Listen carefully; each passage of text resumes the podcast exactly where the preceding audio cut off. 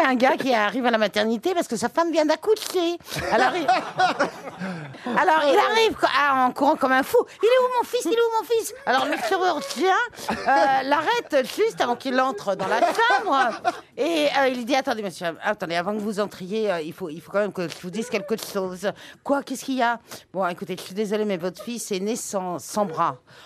Oh non, mon Dieu, mince. Sans... Bon, c'est pas grave, sans bras. euh, Mais c'est mon fils, je l'aimerais. Attendez, attendez, attendez, c'est pas tout. Il est, il est né sans jambes non plus. Euh, euh, bon, écoutez, c'est pas grave, c'est pas grave, c'est mon fils, je l'aimerais. Mais attendez, attendez, attendez. Je dois aussi vous dire qu'il a pas de tête non plus. non, mais, non, mais a- arrêtez, c'est pas possible. Qu'est-ce qu'il sait Mais si, bon. Oh bon, écoutez, c'est pas grave, c'est pas grave. Euh, quoi qu'il en fasse, c'est mon fils. Euh, je l'aimerais quand même. Bon bah alors, euh, entrez dans la chambre alors. Et moi, le mec, il entre dans la chambre et là, il voit une oreille, juste une petite oreille dans le berceau, une toute petite. Alors, le papa est quand même un peu ému. Il prend la petite oreille euh, dans ses bras et il rapproche sa bouche de la petite oreille et il lui dit.